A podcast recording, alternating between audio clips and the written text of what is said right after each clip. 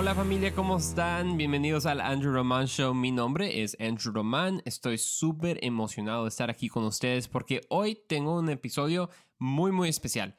Ay, pues dices, pues Andrés, Andrew, Andrés Cortés, José María Vázquez, siempre estás emocionado porque pues es parte del show, ¿no? Pero eh, en serio, honestamente, este episodio está, es muy muy cerca a mi corazón y la razón es porque este tema fue un tema que soy, soy muy apasionado. Entonces si eres un joven, joven adulto, no te lo quieres perder. Si eres papá y mamá o tienes un hijo escuchando ahorita, no apagues este show porque te va a gustar mucho. Vamos a hablar de un libro que, es medio famoso. O sea, bueno, si, si es muy famoso, tal vez lo tienes ahí en tu mesita al lado de tu cama o solo tienes la aplicación, lees un versículo al día. Este es, un, este es el libro más famoso del mundo y es el más vendido del mundo también. El, el que se ha imprimido más y también es el libro más ilegal del mundo. ¿De qué estoy hablando? Tal vez ya lo adivinaste. De la Biblia. Así es, estamos hablando de la Biblia. Y no sé tú, pero yo creciendo en la iglesia, no te puedo decir cuántas veces he escuchado que mis papás o alguien me diga, oye, lee tu Biblia. Oye, ¿ya leíste tu Biblia? No se te olvide, lee tu Biblia. Ya leíste un versículo, ¿qué leíste de la Biblia? Y como que uno se pone a pensar, a veces, como que, ok, pues, ¿por qué debo leer la Biblia tanto? O sea, ¿qué es tan importante en ese libro que la debo leer todos los días? O sea, piénsalo, no hacemos esto con ningún otro libro. Ninguno. O sea, yo nunca he escuchado que un papá le pregunte a su, hijo, oye, hijo, ¿ya leíste tu capítulo diario del Señor de los Anillos? ¿Ya, ya lo leíste? Oye, ¿y qué, qué, te habló? ¿Qué te habló el libro? No, pues no, obviamente nadie dice eso de Harry Potter o los libros. ¿Quién sabe qué están leyendo los niños esos días, verdad? Pero el punto es que no hacemos esto con ningún otro libro. Pero la Biblia es algo que lo leemos diariamente. Entonces, la pregunta es, ¿por qué? Y mucha gente, especialmente en nuestra cultura de hoy, trata de, evaluar la Biblia y decir que no es importante, que es como otro libro que ya está viejo. No, pues la Biblia, es que la Biblia fue escrita hace miles de años, ya no aplica para hoy, estamos en tiempos modernos, entonces si en verdad lee la Biblia y crees en la Biblia, pues sabes que estás anticuado. Estás anticuado porque mira, hasta tiene polvo la Biblia, entonces no, pues no, es, ya no aplica para el día de hoy. ¿Has escuchado eso antes? Pues yo sí, yo, yo me gradué de la universidad, entonces puedo decir cuántas veces he escuchado eso de, jóvenes adultos o profesores, etc. Y, todos dicen que ya no aplica para hoy, ya está anticuado la Biblia y lo debes dejar, son tiempos, es, en otras palabras, es obsoleto. Eso es lo que dicen. Y el día de hoy vamos a responder a ese desafío. Así es, la reclamación que dicen, ah, pues la Biblia ya no aplica para hoy, vamos a hacer nuestra tarea, vamos a tener una conversación acerca de eso y la vamos a responder. Porque tal vez tú te estás preguntando eso. Tal vez eres un joven ahorita en la cultura y sí tienes dudas. Dices, ¿sabes qué? Pues la Biblia sí, sí está medio vieja, como que pues ya estamos viviendo en tiempos modernos y algunas algunas cosas que la cultura nos está diciendo que son buenas, la Biblia dice que son malas, y luego gente dice, no, pues es que la Biblia es anticuada y ya no, ya no tiene la, la moralidad moderna que tiene nuestra cultura, entonces olvida la Biblia. Bueno, hoy este episodio es para ti, porque vamos a ver dos cosas. Primeramente vamos a ver la lógica detrás de ese desafío y luego por segundo, vamos a ver las evidencias que tenemos para estar seguros que podemos confiar en la Biblia. Son dos, cosas diferentes, pero también están conectadas. Entonces ya, sin desperdiciar más tiempo, hay que entrar a esto. Algo importante de saber al responder preguntas como estas es, primeramente, hay que tomar un paso para atrás y hacer unas preguntas. Por ejemplo, vivimos en una cultura de slogans, de, de headlines que, por ejemplo, o sea, tal vez has escuchado, Dios no existe porque la ciencia lo desprueba. Y ahí como que ahí está, ahí está la, declaración, ¿verdad? Y todos dicen, wow, ay, sí, la, ciencia lo desprueba, no sabía. Pero no, a ver, a ver, espérate. ¿Qué, ¿A qué te refieres cuando dices desprueba? ¿Que la ciencia dice que al 100% la posibilidad que Dios exista es cero? o dices que es menos probable? Sabemos que con las evidencias científicas que tenemos, eso es otro tema, pero tenemos aún más certeza que Dios existe. Pero bueno, eso es otro tema. Pero el primer paso es, es preguntar. Porque cuando preguntamos podemos exponer no solo las intenciones, pero también las suposiciones de la detrás de la pregunta. A ver, ¿a qué me refiero? Hay que tomar una pregunta simple, como cuando alguien dice, ok, bueno, si Dios creó a todo, pues ¿quién creó a Dios? ¿Has escuchado eso antes? Bueno, eso suena como un buen punto, suena, suena como en inglés como decían a burn, like, oh, wow, got him. Pero la verdad es que tiene suposiciones falsas, porque ¿quién dijo que Dios fue creado? Dios es Dios. Si Dios fuera creado, no fuera Dios. Ese, ese es el punto. La Biblia nunca dice que, que Dios eh, fue creado, por eso es Dios, porque Dios es eterno nunca tuvo un principio y nunca va a tener un final. Entonces, dentro de esa pregunta hay unas suposiciones falsas. Eso es la primera parte. Entonces, cuando vamos a responder a desafíos como la, Biblia es anticuada, hay algunas preguntas que debemos hacer. La primera es decir, ok, cuando dices anticuado, estás diciendo como la Biblia se expiró. O sea, a un punto era relevante, pero ya a otro punto ya no era. Entonces, por favor, dime cuándo, a qué punto en la historia la Biblia fue anticuada, se convirtió anticuada. ¿A qué punto? ¿En el 2010? ¿En el 2000? ¿En el 1950? ¿En los 80? ¿En los 1500? ¿En los 1400? O sea, ¿a qué punto? Porque hay gente que dice, ah, pues ya, ya, no, ya, ya no es adecuada para el tiempo de hoy. Ok, ¿cuándo? Porque si alguien va a estar tan seguro que la Biblia ya no aplica para el día de hoy, y que ya se anticuada, ya se expiró, pues me imagino que van a tener la respuesta para cuándo se expiró. O sea, ¿a qué punto en la historia? Porque, pues por miles de años, gente ha creído en la Biblia, gente ha pensado que es muy relevante, y ya viene alguien en el día de hoy, los días modernos, y dicen que ya no, ya no aplica, pues ya no aplicó desde ayer o desde, desde qué año. Entonces, esa es la primera pregunta. Es preguntar, ok, si ya no aplica, ¿cuándo paró de aplicar? Y la verdad es que nadie te puede dar una respuesta. Y ese desafío que la Biblia está anticuada y ya, ya, ya no aplica para el día de hoy, se pone aún más complicado porque debes preguntar no solo cuándo la Biblia tuvo su fecha de vencimiento, por decirlo así, pero qué parte de la Biblia.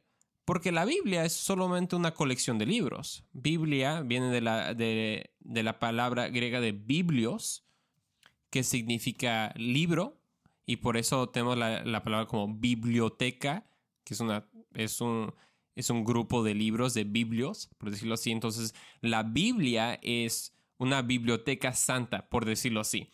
Entonces, cuando alguien dice que la Biblia ya no aplica, pues ¿cuál parte de la Biblia? Porque en la Biblia tienes diferentes categorías de libros. Tienes poesía, tienes historia, tienes ah, profecía, tienes, ah, no sé, sabiduría, libros de sabiduría. Entonces, pues por favor explícame cuál parte de la Biblia ya paró de ser relevante. ¿El libro de Proverbios? o sea, ¿lo has leído? Yo leo tres versículos de Proverbios y lo puedo aplicar ese, mismo día. Y es parte de la Biblia. Entonces, cuando alguien dice eso, pues por favor, sea un poco más específico. O hay que decirlo así, ah, ah pues los libros de historia como primera y segunda de Samuel y primera y segunda de, de Reyes, etc. ¿cuándo pararon de ser relevantes? O sea, ¿cuándo la historia paró de ser relevante? En la escuela estudiamos historia todo el tiempo. Ah, pero cuando viene a la Biblia, eso ya no aplica, eso ya no es relevante, eso ya es obsoleto. ¿Ves el, como el doble estándar que tiene el mundo para la Biblia? Entonces, cuando alguien dice que ah, la Biblia ya, ya no es adecuada, ya no es relevante, podemos preguntarle, ok, por favor dime el tiempo cuando paró de ser relevante cuando ya se expiró la Biblia, supuestamente. ¿Y, cuál libro? ¿Cuál libro? Porque son categorías diferentes. O sea, hay muchos seguidores de budismo que las escrituras de, Buda son miles de años viejos. Y todas todavía son relevantes, supuestamente. Pero cuando viene al libro de Salmos o el libro de Eclesiastés o algo así, ah, ya, eso no es relevante. ¿Ves el doble estándar? Entonces, como cristianos, no podemos tener la confianza, sí podemos tener la confianza que la Biblia, sí es relevante.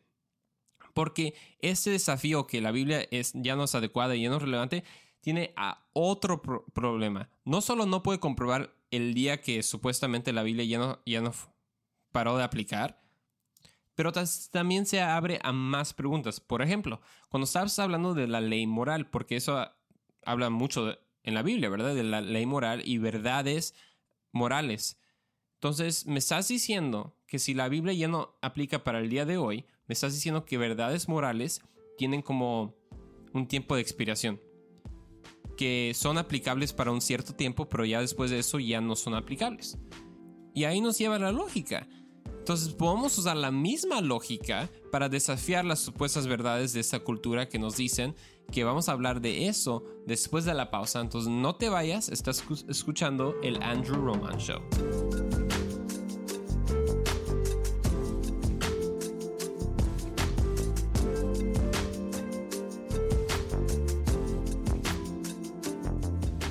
Hey, bienvenidos de regreso al Andrew Roman Show. Estamos hablando acerca de la Biblia y acerca de, de la pregunta o de la declaración que gente dice en nuestra cultura que la Biblia ya no aplica para el día de hoy, que ya no es relevante y aún más que ya es obsoleto.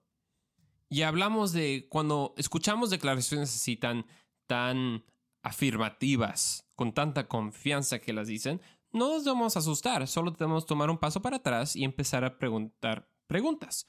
Por ejemplo, cuando alguien dice que la Biblia fue, ya, no, ya es anticuada, que ya no aplica para el, día de hoy, podemos preguntar entonces a qué fecha, cuándo en la historia de la humanidad la Biblia paró de aplicar.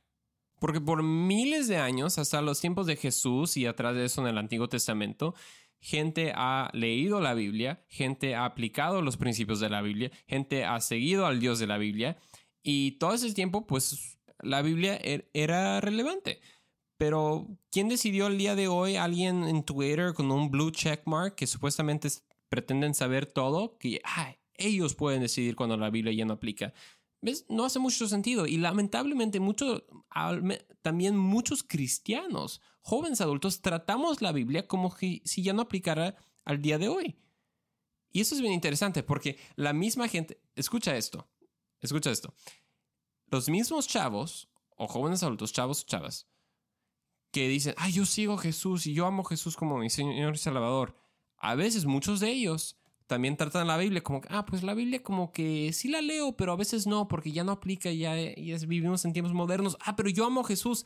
Pues no se te olvide que Jesús mismo, o sea, el Señor y Salvador de nuestras vidas, Jesús mismo, Mateo capítulo 4, cuando estaba siendo tentado por el diablo, usó el poder y la autoridad del Antiguo Testamento de las palabras de Dios, Deuteronomio capítulo 8 versículo 3 que dice, no solo de pan vive el hombre, sino de vive de toda palabra que sale de la boca del Señor.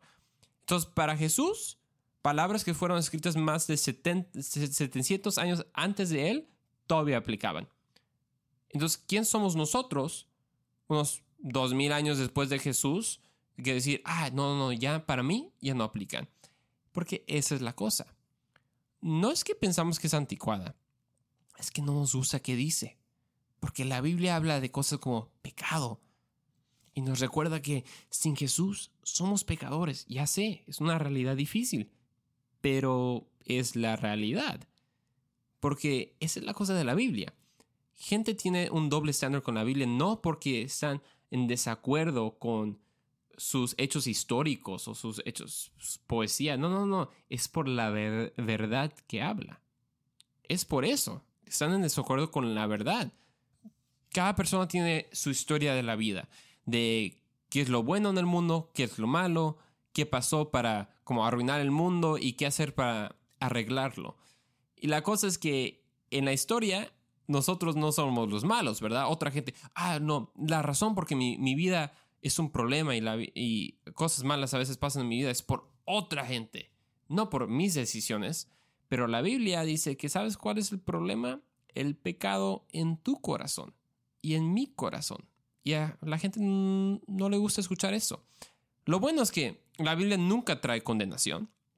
trae convicción porque tiene la respuesta que Jesús mismo dio su vida para restaurarnos a una relación eterna con Dios y podemos ser justificados otra vez. Entonces eso, eso es increíble. Pero ya no debemos tener miedo o la verdad dudar de cuánto aplica la Biblia para el día de hoy, porque ese desafío que la Biblia ya no es relevante, la verdad, se desprueba a sí mismo. Entonces, esa era la, la primera parte del episodio, es cómo saber y cómo responder en la declaración que la Biblia ya no aplica para el día de hoy. Entonces ya vimos todo como las respuestas, las preguntas que puedes hacer y las diferentes herramientas que puedes usar para ah, derrumbar ese argumento. Entonces hay que movernos a la segunda parte, porque la segunda parte está muy conectado al primer argumento que supuestamente la Biblia ya no es relevante y ya está vieja. Porque ese segundo argumento dice que la Biblia no es confiable que porque está tan viejo y porque se ha traducido tantas veces, la verdad, pues ya no puedes confiar tanto en la Biblia. Ah, no, pues fue corrompido ah, en un tiempo que ya no, ni son las mismas palabras de Jesús o etcétera, etcétera. Y eso está muy conectado a la misma cosa que la Biblia no aplica, porque es una razón que gente usa para tratar de comprobar que la Biblia ya no es relevante porque dicen que ni es confiable para empezar. Pero algo increíble de la Biblia es que tenemos muchas evidencias históricas para comprobar que la Biblia es el libro, escucha esto, es el documento antiguo más confiable de la historia. Wow, a ver, a ver, ¿qué estás diciendo, Andrew? No, te lo voy a comprobar, te prometo. Es el documento del mundo antiguo más confiable que tenemos. Entonces te lo voy a comprobar así. Si has ido a la iglesia o, o ya en, para los que están más viejitos, ya en en su juventud, pero cuando yo, yo iba a, la escuela, algunos de los documentos antiguos que leíamos o las historias eran como Homer's Iliad, ¿verdad? O también las, las enseñanzas, no las enseñanzas necesariamente, pero las escrituras de, de Platón y, y, de otros filósofos. Y nadie nunca decía que ah, esos documentos son tan antiguos que ni podemos confiar en ellos. No, porque los ah, historiadores ya hicieron su tarea, vieron que eran auténticos los documentos y podemos confiar que esos eran los mismos documentos que se escribieron hace años, como con Platón y otros filósofos, o como Homer, o estás hablando de libros históricos como Caesar's Gallic Wars y, otros libros así.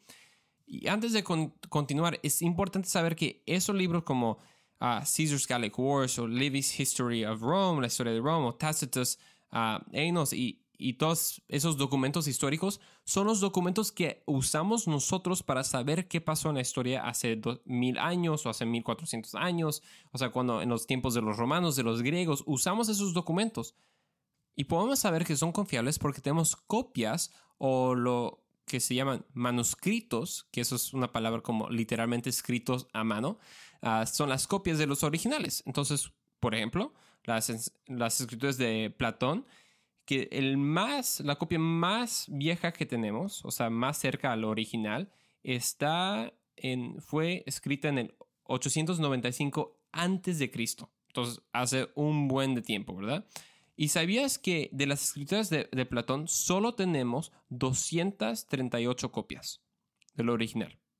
Bueno, puedes decir, ah, eso son muchas copias. Sí, pero por ejemplo, cuando estamos leyendo las historias de Homer, de Iliad, por ejemplo, tenemos más de 1900. ¡Qué loco! 1900. Otro ejemplo, los Tacitus Annals, que son libros históricos. Solo tenemos 36 copias del original. 36. Y todo el mundo está de acuerdo que esas copias son confiables. Bueno, aquí es cuando las evidencias de la Biblia entran. Puedes decir que 238 copias de Platón o 1900 para Iliad son muchas o 38 no son muchas. ¿Te puedo decir cuántas copias tenemos de la Biblia? Estas son copias antiguas. O sea, de, de 30 años después del, del documento original hasta ya más de 50, 80 años después. Tenemos, te voy a decir eso, te vas a sorprender en el idioma griego, que era el, idioma original para el Nuevo Testamento, tenemos más de 5.800 copias, 5.856 manuscritos. que fueron escritos originalmente en el griego. Pero tenemos aún más copias que fueron escritas en otros idiomas, que el total, eso está loco, el total son más de 23 mil copias. Y Platón aquí como con 200 y cacho. eso es solo el Nuevo Testamento. El Antiguo Testamento, eso te va a sorprender también. Tenemos más de 42 mil manuscritos de diferentes libros, de Primera de Reyes, de Segunda de Reyes, o sea, de todo el del Antiguo Testamento, Testamento tenemos más de 42 mil manuscritos. En combinación, la Biblia entera tiene más de 66 mil manuscritos. O sea, espero que captemos esto. Que gente dice, ay, que la Biblia no, es confiable. A ver, si la Biblia no es confiable, ningún documento antiguo es. Ninguno. Porque no tenemos más evidencia para la Biblia que cualquier otro documento antiguo. Eso solo es un mal argumento para... La verdad lo que la gente está diciendo es que no quiero creer en la Biblia. No es que no pueda creer. Porque, ay, no puedo creer porque ya es antiguo. No puedo creer porque no es confiable. No, no, no, no si la Biblia no es confiable, lo voy a decir otra vez, ningún documento histórico entonces es confiable. Entonces, si eres un cristiano, si eres un joven adulto ahorita que tal, vez tenías duda de la Biblia y duda de, en verdad, ay, puedo confiar este libro porque hay tantos, tantas corrientes de pensamiento que si vas a la universidad, lo has escuchado todas que, ay, pues, ¿sabes que la Biblia, sabes que las palabras de Jesús en la Biblia no eran realmente las palabras de Jesús? ¿Sabes que porque se ha traducido miles de veces ya no tenemos las mismas palabras que los apóstoles escribieron? Bla, bla, bla, bla, bla. Todo eso es falso. Están equivocados. Tenemos aquí las evidencias que el Nuevo Testamento, el Antiguo Testamento son los, los documentos antiguos más confiables que tenemos en la historia. El problema de nuestra cultura de hoy es, es como lo dijo un, un gran pensador de nuestro tiempo, Neil deGrasse Tyson. Dijo esto, vivimos en una cultura en la que todos pueden saber lo suficiente sobre el tema para pensar que tienen la razón, pero no lo suficiente para saber que están equivocados. Lo voy a decir otra vez. Dice que vivimos en una cultura en la que todos pueden saber lo suficiente sobre el tema para pensar que tienen la razón, pero no lo suficiente para saber que están equivocados. Yo ya hice mi tarea. Por eso sé que no estoy equivocado, que la Biblia aplica para el, día de hoy y que es el documento antiguo más confiable que tenemos en la historia. Si te interesó escuchar todas estas evidencias que tal vez nunca las has escuchado, puedes leer el libro por Josh McDowell y Sean McDowell que es evidencia que demanda un veredicto. Es evidencia que demanda un veredicto. Entonces, ya te di la información. Tú sabes que la Biblia sí es confiable, sí es relevante y sí aplica para el día de hoy. Entonces, hay que leerla. Nos vemos en el siguiente episodio del Andrew Roman Show.